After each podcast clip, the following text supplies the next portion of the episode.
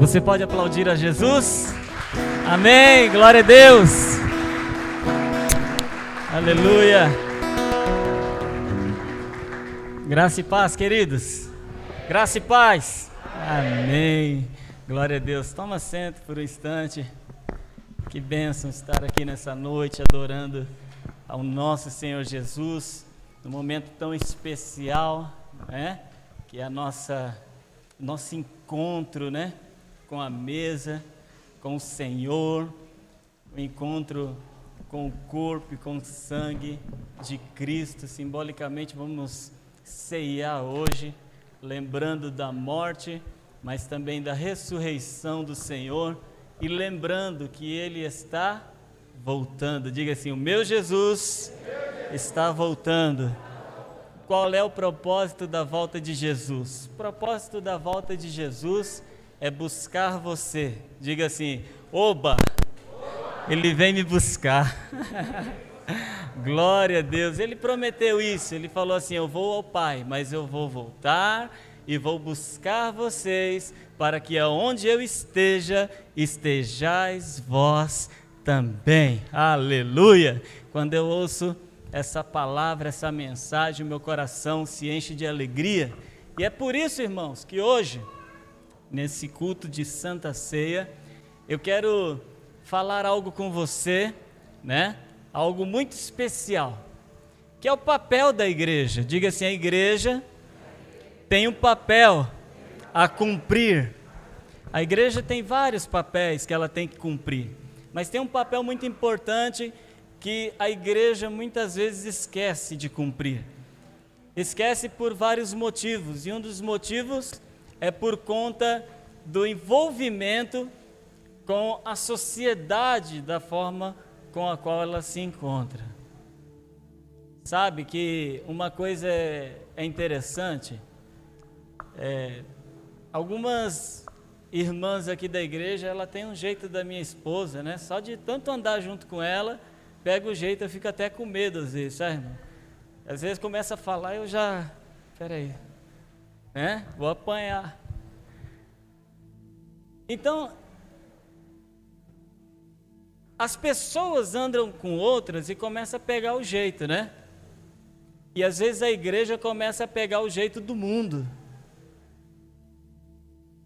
Então hoje eu quero falar algo para você e para mim também, compartilhar algo, para que nesse ano de frutificação, nesse 2021 de multiplicação, a igreja possa ter a sua identidade de igreja e realmente fazer o papel de igreja.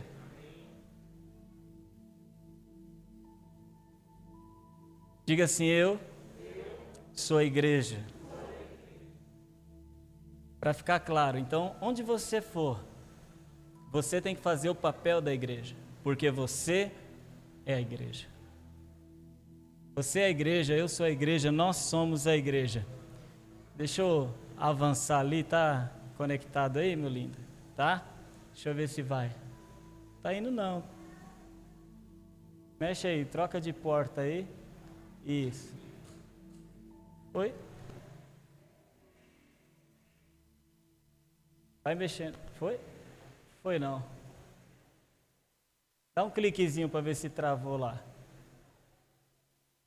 Tá travado? Bom. Foi? Travou. Vai destravando aí, mas estava ali e já chegou. Você acredita que Deus te ama? Se você acredita, dê um sim bem forte. Sim. Eu acredito que Deus me ama. E tem outra situação. Você acredita que Deus ama as pessoas que você conhece? Sim ou não? Sim. É uma verdade isso para você? E você acredita que Deus ama as pessoas que você não conhece também? Eu acredito muito nisso. Eu acredito que Deus me ama, eu acredito que Deus ama as pessoas que eu conheço, eu acredito que Deus ama também as pessoas que eu não conheço, mas algo que nós precisamos entender também é isso aqui. Será que nós entendemos o amor de Deus? Quando nós falamos do amor de Deus, quando nós cantamos o amor de Deus, muitas vezes nós não entramos na esfera do amor de Deus. Porque o amor de Deus, ele alcança a minha vida, ele alcança a vida das pessoas que estão ao meu lado. O amor de Deus alcança as pessoas que eu não conheço, que estão do outro lado do mundo, e eu preciso entender esse amor. Mas a verdade é que quando nós estamos falando da esfera do amor de Deus, nós não entendemos esse amor de Deus. Nós não entendemos esse amor de Deus. E a razão pela qual nós não entendemos o amor de Deus é essa, porque nós não fizemos nada, absolutamente nada, para merecer esse amor. Diga assim, eu. Diga mais forte, eu. Não fiz nada para merecer esse amor. Nós não fizemos absolutamente nada, querido, para, é, é, para merecer esse amor. E o texto que nós vamos ler agora vai nos balizar com isso. João 3,17 fala: Pois Deus enviou o seu Filho ao mundo, não para condenar o mundo, mas para que este fosse salvo por meio dele. Diga assim: Jesus. Deus envia o seu Filho Jesus, não para que o mundo fosse condenado por ele, porque nós tínhamos todas as qualidades para sermos condenados por Cristo. Quando Cristo colocou o pé na terra, quando ele nasceu na terra, ele tinha todas as, sabe, as razões para apontar as pessoas daquela época e as pessoas que nasceriam depois daquela época e dizer: você é um condenado. Você está condenado à perdição, condenado à destruição, condenado ao inferno. Mas Deus não enviou seu filho para condenar o mundo, mas para que este fosse salvo por meio dele. Você pode aplaudir ao Senhor? Bom. Isso é muito forte, irmão. Isso é muito forte. Romanos 5,8 diz: Mas Deus demonstra o seu amor por nós. Cristo morreu em nosso favor quando ainda éramos pecadores. Nós não fizemos nada para merecer esse amor. Eu não fiz absolutamente nada para merecer esse amor, e é esse fator que não me deixa entender esse grande amor de Deus por mim esse grande amor de Deus por alguém que está ao meu lado, esse grande amor de Deus por alguém que eu não conheço, esse fator de eu não ter feito nada me deixa confuso por quão grande amor Deus tem por mim e por essa humanidade pecadora. Eu quero entender com você isso hoje, irmão, com base nesses textos. E uma coisa que frisa muito bem isso é que ninguém, ninguém, absolutamente ninguém começou a ser amado por Deus apenas depois de ter aceitado a Cristo. Ah, eu só fui, só comecei a ser amado por Deus depois que eu levantei a mão e Cristo fez parte da minha vida. Não. A palavra de Deus nos garante que Jesus morreu na cruz por nós, e esse foi a prova de amor por Deus, ainda nós na condição de pecadores.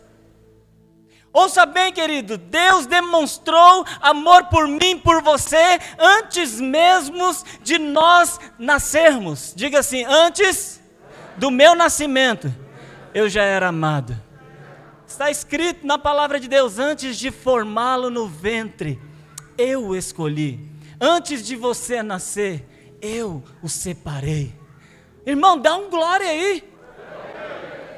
Sabe o que, que significa antes da sua existência, Camila? Antes da sua mãe balançar você no berço, antes dela ninar você, antes de acontecer qualquer situação para que você sorrisse, Deus já sorriu para você e disse: Eu te amo, eu amo você incondicionalmente. Você não precisa fazer nada, absolutamente nada, para que o meu amor te alcance. Presta atenção. Deus escolheu te amar antes mesmo de você nascer. E o fato de você não ter feito nada, esse é o grande perigo, meu irmão. De máscara, vire para o irmão que está do seu lado, para o irmão, e diga assim: o perigo de você não entender o amor de Deus é o fato de você não ter feito nada. E o fato de você não ter feito nada te deixa confuso de entender esse grande amor de Deus e muitas vezes te faz tomar uma atitude que não é a atitude da igreja. Esquecer do amor de Deus e deixar de amar o seu irmão, deixar de amar as pessoas, deixar de, armar, de amar os filhos, deixar de amar a criação. Presta atenção, querido. Por que, que eu tenho que amar essa pessoa? Por que, que eu tenho que amar ela? Por que, que eu tenho que demonstrar amor por alguém que não me traz nenhum benefício? Deus podia olhar para mim e olhar para você e dizer assim: por que, que eu tenho que te amar? Por que, que eu tenho que demonstrar amor por você e entregar meu filho na cruz antes mesmo de você se arrepender? Por quê? Você não fez nada para mim. Você não fez nada em benefício a mim para que você mereça, e essa é a nossa atitude, mas não é a atitude de Deus. Muitas vezes nós falamos: por que, que eu tenho que amar essa pessoa se ela só me prejudica? Por que, que eu tenho que amar essa pessoa se ela não tem benefício nenhum para comigo? Mas a palavra de Deus nos baliza bem forte, 1 de João 3, 11 ao 14 diz assim: essa é a mensagem que vocês ouviram desde o princípio. Que nos amemos uns aos outros, não sejamos como Caim, que pertencia ao maligno e matou seu irmão. E por que o matou? Porque suas obras eram más e as de seu irmão eram justas. Meus irmãos, não se admirem-se se o mundo os odeia sabemos que já passamos da morte para a vida, porque amamos nossos irmãos. Quem não ama, permanece na morte. Presta atenção, meu querido. Deus demonstra amor por mim, eu recebo Jesus como meu Senhor e Salvador, a vida me alcança, mas se eu não amo, eu não estou na vida, eu estou na morte. E a resposta mais convincente para mim e para você, porque é que nós muitas vezes não amamos as outras pessoas, é porque nós permanecemos na morte. Se você não ama, você está na morte. Nós negamos o amor de Deus por nós, nós não acreditamos que Deus nos ama, nós colocamos Deus longe de amar as nossas vidas e muitas vezes nós olhamos para a criação, olhamos para as pessoas e dizemos: por que, que eu tenho que amar o Stênio?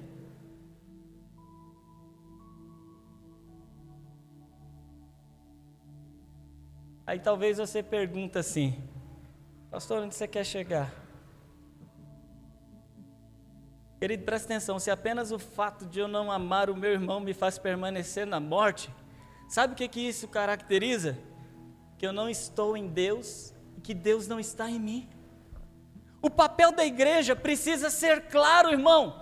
Não adianta entrar nas portas do templo e apenas ser massageado por uma palavra de vitória ou uma de conquista, ou qual seja a palavra, isso é muito bom, mas melhor é entender qual é o papel que você tem que exercer lá fora, qual é o papel que você tem que cumprir lá fora. As pessoas que andam com você têm que ser impactadas pelo seu comportamento e não você ser impactado pelo comportamento de outros. A não ser que essa pessoa que você está andando seja um cristão ainda mais santo do que você. Aí você tem que ser impactado por comportamento dele. Fora isso, você tem que impactar. Tem um texto muito lindo aqui, ó. Amados, 1 João é lindo, depois você lê toda na íntegra. Amados, amemos uns aos outros, pois o amor procede de Deus. Aquele que ama é nascido de Deus e conhece a Deus. Quem não ama, não conhece a Deus, porque Deus é amor. Foi assim que Deus manifestou o seu amor entre nós, enviou seu Filho unigênito ao mundo, para que pudéssemos viver por meio dele. Nisso consiste o amor, não em que nós tenhamos amado a Deus, mas em que ele nos amou e enviou seu Filho como propiciação pelos nossos pecados. Amados, visto que Deus assim nos amou, nós também devemos amar uns aos outros. Ninguém jamais viu a Deus. Se amarmos uns aos outros, Deus permanece em nós e o seu seu amor está aperfeiçoado em nós, sabemos que permanecemos nele e, ne, e ele em nós, porque ele nos deu do seu Espírito. E vimos e testemunhamos que o Pai enviou seu Filho para ser o Salvador do mundo. Se alguém confessa publicamente que Jesus é o Filho de Deus, Deus permanece nele e ele em Deus. Assim conhecemos o amor que Deus tem por nós e confiamos nesse amor. Deus é amor. Todo aquele que permanece no amor permanece em Deus e Deus nele. É o amor, querido, de Deus em nós e o amor de Deus que está em nós, sendo liberado às pessoas, elas sendo impactadas por esse amor, e o papel da igreja sendo cumprida. Filhinhos, vocês têm que amar uns aos outros, você tem que amar as pessoas, distribuir esse amor de Deus que está em você. Todo aquele que permanece no amor, ou todo aquele que se permite ao amor, se permite a Deus. Se você não se permite amar, você não está se permitindo a Deus, porque Deus é amor. Diga assim: Deus é amor. Se você acredita nisso, aplauda Ele.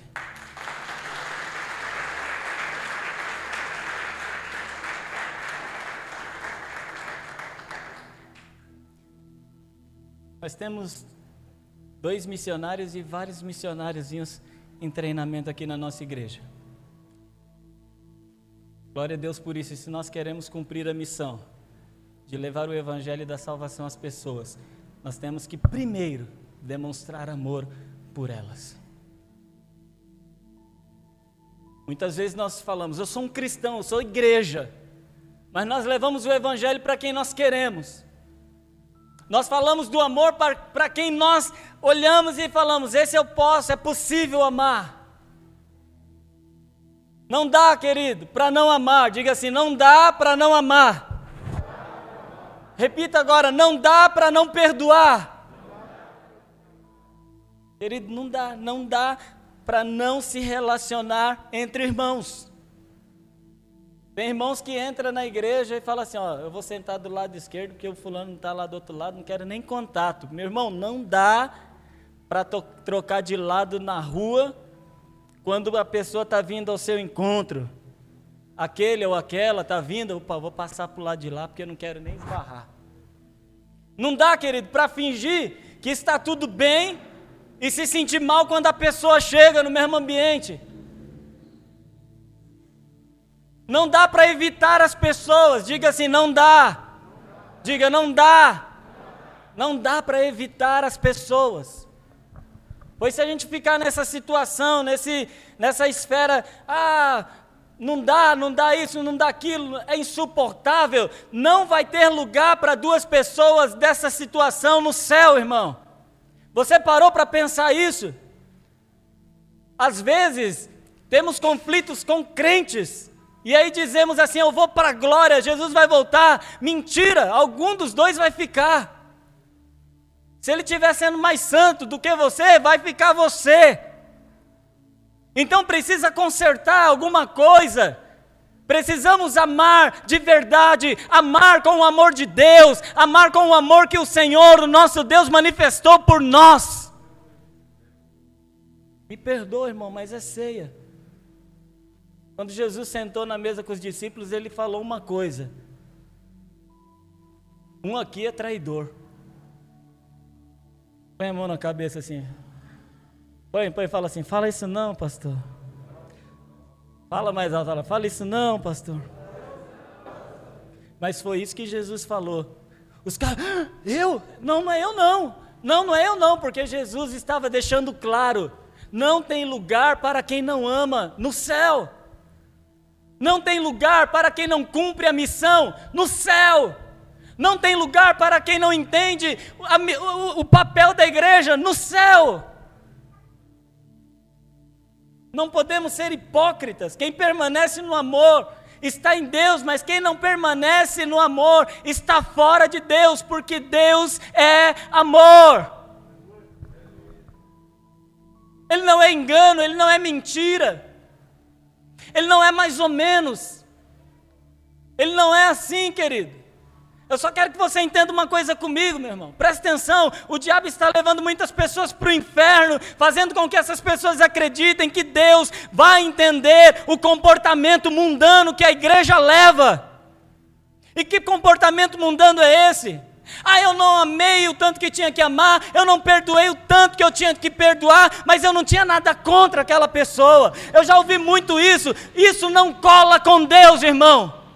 Ou você ama, ou você não ama. Ou você é igreja, ou você não é igreja. Ou você está em Deus, ou você não está em Deus. Porque no último dia o Senhor vai falar: Aparta de mim, eu não conheço você, mas Senhor, em teu nome eu curei, em teu nome eu expulsei demônios, em teu nome foram pessoas batizadas por causa da minha imposição de mãos. Mas Ele vai dizer: Muitos me chamam de Senhor, mas não herdarão o reino de Deus. Sabe por quê? Porque o reino de Deus é para aqueles que manifestam o amor do nosso Deus.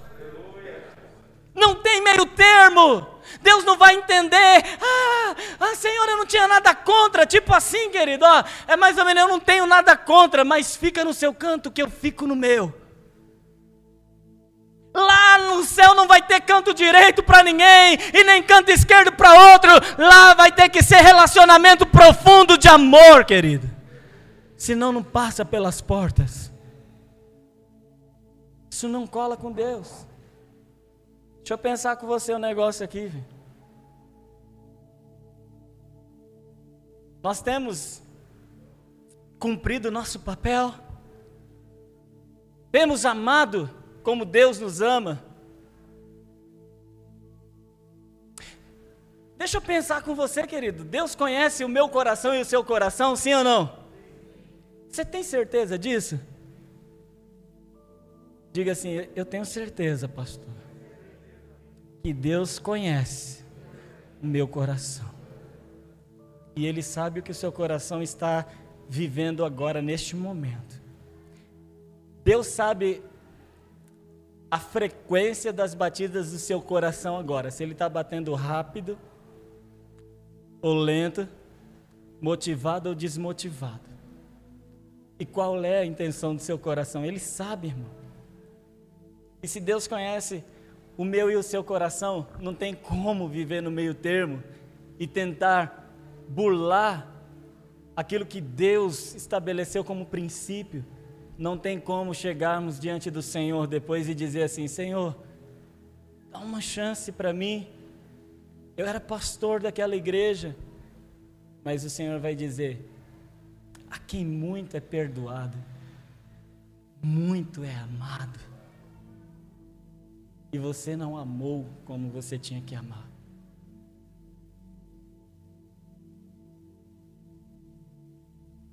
O que é melhor, querido? É melhor perdoar e exercitar o amor do que permanecer morto pensando que está vivo.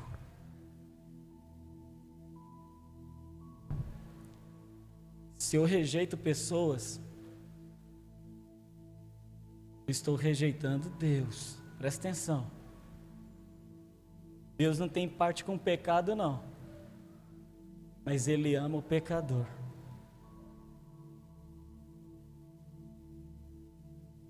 E amar, isso não é uma questão de escolha, é um mandamento. Diga assim: amar não é uma escolha. Diga mais forte: amar não é uma escolha. Diga, é um mandamento. E a minha célula tem que saber disso.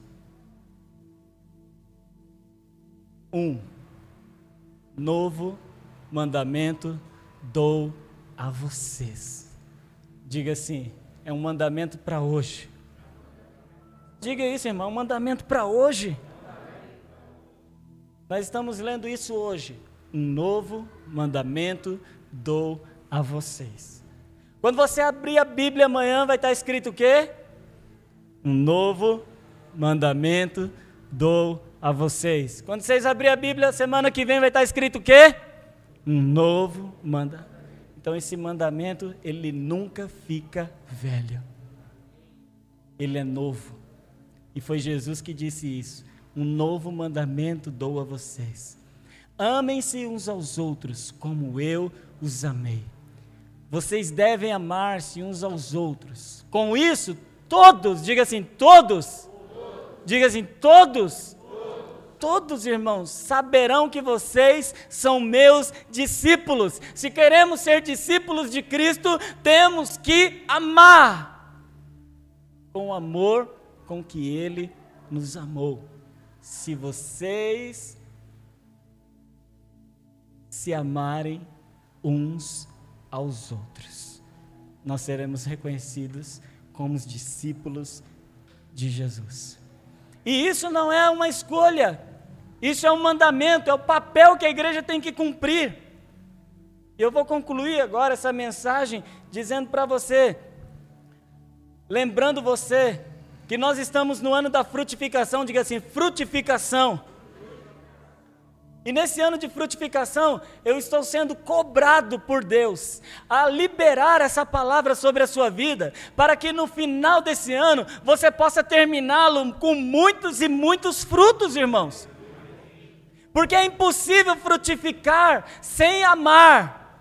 Sabe por quê? frutificar tem a ver com gerar, diga assim, gerar. gerar. E só algo ou alguém que é vivo pode gerar. No final do ano, alguém vai dizer: Eu frutifiquei, a minha célula multiplicou, ah, a minha célula multiplicou três vezes. Dê glória a Deus. A minha célula multiplicou duas vezes. A minha célula multiplicou duas vezes. A minha célula três vezes. A minha célula multiplicou quatro vezes. Aleluia! Aplauda o Senhor! Aleluia! Irmão, no final do ano nós vamos dizer assim: há uma grande festa das células. Há uma grande festa das células. Um novo pacto, uma nova visão. Esse é o momento, essa é a hora. Aí eu vou cantar essa música muito. Aí eu vou falar para você: respire fundo. Diga uma palavra, célula. Célula! Foi só o ensaio. Respire fundo. Diga uma palavra. Tá fraco ainda, esse lado aqui. Só esse lado, pra vocês aprenderem. Respire fundo, diga uma palavra. O Wesley quase me derrubou. Respire fundo, diga uma palavra. Agora todo mundo. Respire fundo, diga outra palavra. Célula. Célula.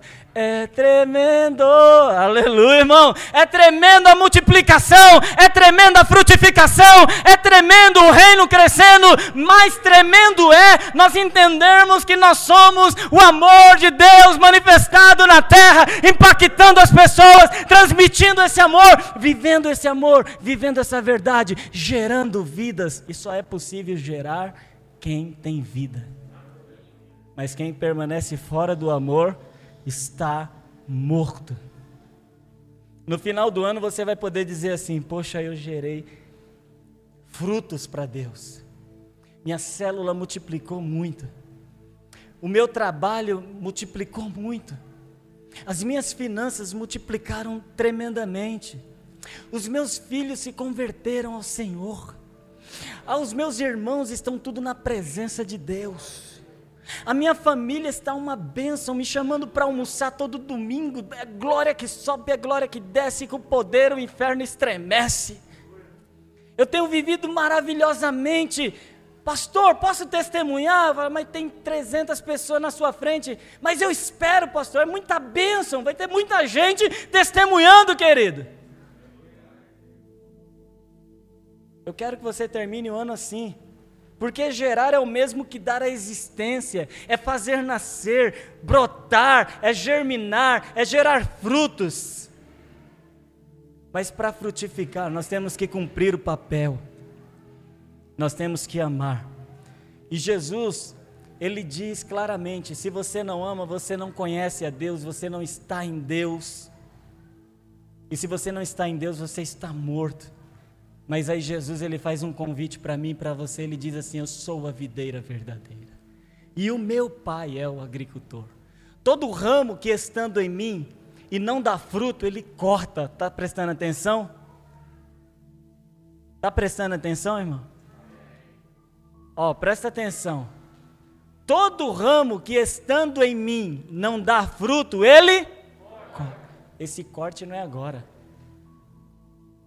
Por isso que eu falei no início, muitas vezes nós estamos na igreja, somos crentes, pensando que estamos vivos, mas estamos mortos porque não amamos. E no último dia o Senhor vai falar: Você estava em mim, mas você não deu fruto, e por isso eu vou te cortar do céu. Todo ramo que estando em mim não dá fruto, ele corta, e todo que dá fruto, ele poda, é diferente de cortar.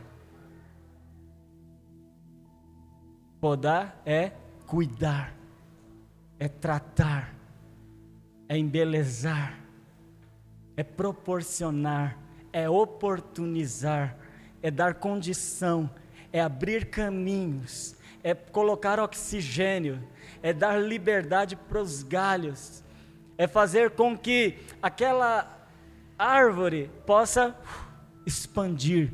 Ele fala assim, ele poda para que dê mais fruto ainda. Vocês já estão limpos. Diga assim: eu. Vocês já estão limpos pela palavra que tenho falado. Permaneçam em mim e eu permanecerei em vocês. Nenhum ramo pode dar fruto por si mesmo, se não permanecer na videira. Vocês também não podem dar frutos se não permanecerem em mim. Eu sou a videira, vocês são os ramos. Se alguém permanecer em mim e eu nele, esse dará muito fruto, pois sem mim vocês não podem fazer coisa alguma. Se eu não amar direito, se eu não amar de verdade, se eu não perdoar de verdade, se eu não me relacionar verdadeiramente, eu estou fora. Quer frutificar? Você quer frutificar? Permaneça em Deus, porque o nível da sua frutificação está emparelhado ao seu nível de amor ao seu próximo. Sabe, querido, as águas se nivelam automaticamente. Se você pegar dois recipientes e colocar uma ligação entre uma e outra embaixo, e jogar água só em uma, aquela água ela vai passar por aquela condução que está ligando um recipiente no outro e vai se nivelar. Isso é uma lei. Está prestando atenção? Agora imagine que você tem dois recipientes. Um recipiente que você cuida. E o outro recipiente, quem cuida é Deus. E os dois estão ligados. Mas só quem joga água dentro do recipiente é você. Agora imagine que essa água é o amor. Então, o tanto que você amar é o tanto que você vai frutificar. Quanto mais amor você lançar no recipiente, mais esse amor vai pegar a condução do recipiente da frutificação e vai fazer com que aquele nível suba. E quanto mais esse nível subir, mais o nível de frutificação vai estar emparelhado, até chegar o momento em que você vai amar, amar, amar, amar, amar, e o recipiente vai transbordar e você vai olhar para o lado e o recipiente da frutificação, da multiplicação da bênção estará também transbordando em Deus. Se você não entendeu, chega em casa e pega um canudinho, dois copos descartáveis, faz um furo embaixo aqui, faz aqui no outro, põe um e joga água aqui. Com um chicletinho para não vazar aqui. E aí você joga aqui para tu ver se não vai nivelar. E eu quero dizer para você não confundir frutificação com coisas, tá? Porque coisas passam. Mas quem permanece na vontade de Deus permanece para sempre. Fique em pé em nome de Jesus. Talvez você tenha uma grande dificuldade de amar porque você não se sente amado. Talvez você está falando assim, pastor, como que eu vou amar se eu não me sinto amado, sequer fui amado? Hoje eu quero que você entenda uma coisa, irmão. Ainda que você se sinta abandonado, se sinta que não é amado, Deus ama você. Deus ama demais você. E tem muitas pessoas